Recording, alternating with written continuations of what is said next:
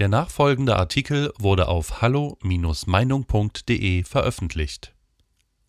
Klartext von Daniel Matisek Lieblingsdemonstranten und Staatsfeinde, nicht nur zum 1. Mai. Am vergangenen Wochenende, anlässlich der Maikrawalle, wurden wir einmal mehr Zeuge jener bemerkenswerten Doppelmoral, die bei Demonstrationen und Kundgebungen im öffentlichen Raum mittlerweile Methode hat. Die Gefährlichkeit des Virus hängt offenkundig von der politischen Einstellung seiner Überträger ab die Unverhältnismäßigkeit der Corona-Maßnahmen findet ihre Fortsetzung in der Unverhältnismäßigkeit der staatlichen und medialen Reaktion gegen ihre Kritiker, wohingegen erklärte Feinde der freiheitlichen Grundordnung Linksradikale, Anarchokommunisten und abenteuerlistige Wohlstandskids im Großstadtkiez Guerillakrieg spielen dürfen, ohne dass dies irgendeinen besonderen Empörungs- oder Nachrichtenwert hätte wenn zivilgesellschaftliche Aktivisten in weit schlimmerem Ausmaß als auf allen bisherigen Querdenker-Demos zusammen durch Neukölln tanzen und keinen Stein auf dem anderen lassen, ist dies kein Problem für die Hyperheuchler des rot-rot-grünen Senats und Innenminister Andreas Geisel, dem präventive Demoverbote ansonsten so locker von der Hand gehen. Das Virus spielt bei Linken einfach keine Rolle ob Antifa oder Migrantifa. Sofern die sozialistische und antideutsche Gesinnung stimmt, wird Corona zur gegen alle anderen, die sogar unter korrekter Einhaltung des Dienstweges nach vorheriger Anmeldung vom Demonstrationsrecht in Pandemiezeiten Gebrauch machen, tanzt der Klappspaten respektive Schlagstock. Bemerkenswert ist hierbei der Rollentausch, den die Polizei als Träger des vorgeblichen Gewaltmonopols vollzieht. In Berlin tritt sie in Tausend-Mann-Stärke auf, allerdings halten die Beamten dort unter ganz Berlin hasst die Polizei rufen deeskalierend die Wange hin. Lassen sich vor brennenden Barrikaden krankenhausreif prügeln, mit Flaschen und Steinen bewerfen und bleiben in der Defensive, derweil sich der linke Mob hemmungslos, ohne jeden Abstand und großteils maskenfrei aus.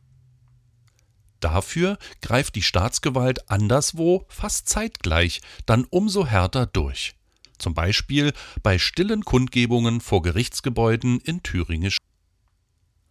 In Weimar gingen ebenfalls am 1. Mai Einsatzkräfte brutal gegen völlig friedliche Bürger vor, die weiße Rosen vor eben dem Amtsgericht niederlegen wollten, in dem einige Tage zuvor politisch gelenkte Staatsanwälte die Diensträume eines Familienrichters durchsucht hatten, der Anfang April unter Verweis auf Kindeswohlgefährdung die Maskenpflicht an zwei Schulen gekippt hatte. Ein erkennbarer Einschüchterungsversuch, der viele besorgte Deutsche um die Unabhängigkeit der Justiz bangen lässt und genau dies hatten die Proteste auch zum Ziel. Ganz anders als im Fall vermummter Krimineller und hasserfüllter Linksextremisten zeigten Polizisten auch in Weimar wieder, was für harte Burschen sie sind, indem sie gegen passive Demonstranten genau die Härte an den Tag legten, die in Neukölln fehlte in welchem Ausmaß wir in diesem Land inzwischen für dumm verkauft werden, das brachte dann am Wochenende die öffentlich-mediale Nullresonanz auf Mai-Randale zutage. Zwar wurde in den etablierten Medien über die Corona-Verstöße der Linken, anders als noch bei den BLM-Großdemos vom vergangenen Sommer, durchaus tadelnd berichtet allerdings stets mit unverhohlenem Soupçon zugunsten der noblen, in der Tendenz ja moralisch angeblich gerechtfertigten Protestziele.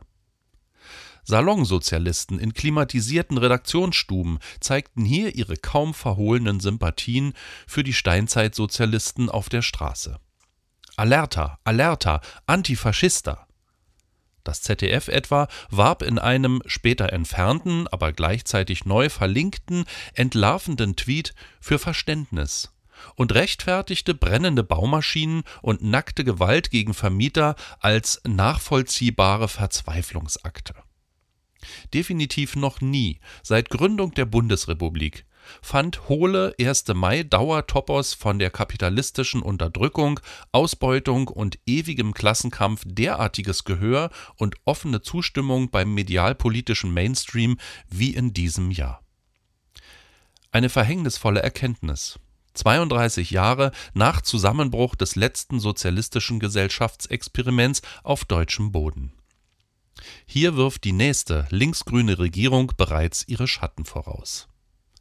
Untrügliches Zeichen für die Verschiebung der Maßstäbe, für die Auflösung der politischen Mitte ist der Doppelstandard in der Rezeption wie auch die faktische Dichotomie in der Rechtspflege hierzulande. Es gilt die Devise gute Demonstranten, böse Demonstranten. Welch verkehrte Welt.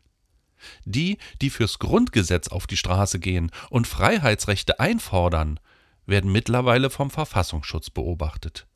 Während jene, die Hass auf den Staat, seine Organe und die marktwirtschaftliche Grundordnung schüren, als Aktivisten verharmlost, toleriert oder gar beklatscht werden. Und nicht selten im Rahmen des Kampfs gegen Rechts noch aktiv von Steuergeldern gefördert werden hätten sich Rechte oder Querdenker auch nur einen Bruchteil, einen müden Abklatsch jener anarchistischen und staatsfeindlichen Exzesse herausgenommen, die sich die politische Linke trotz Corona-Lockdown und Ausgangssperre am Maifeiertag in ihrer Zerstörungsfolklore leistete, so wäre vermutlich längst das Kriegsrecht ausgerufen und es gäbe schlagartig kein anderes Thema mehr. Wenn dieselbe Gewalt von der anderen Seite umgeht, erfolgt der Übergang zur Tagesordnung quasi in Echtzeit. Die Führer des zunehmend ideologischer auftretenden Corona-, Umverteilungs- und Klimaregimes fassen ihre Bodentruppen allenfalls noch mit Samthandschuhen an. Weitere Beiträge finden Sie auf hallo-meinung.de. Wir freuen uns auf Ihren Besuch.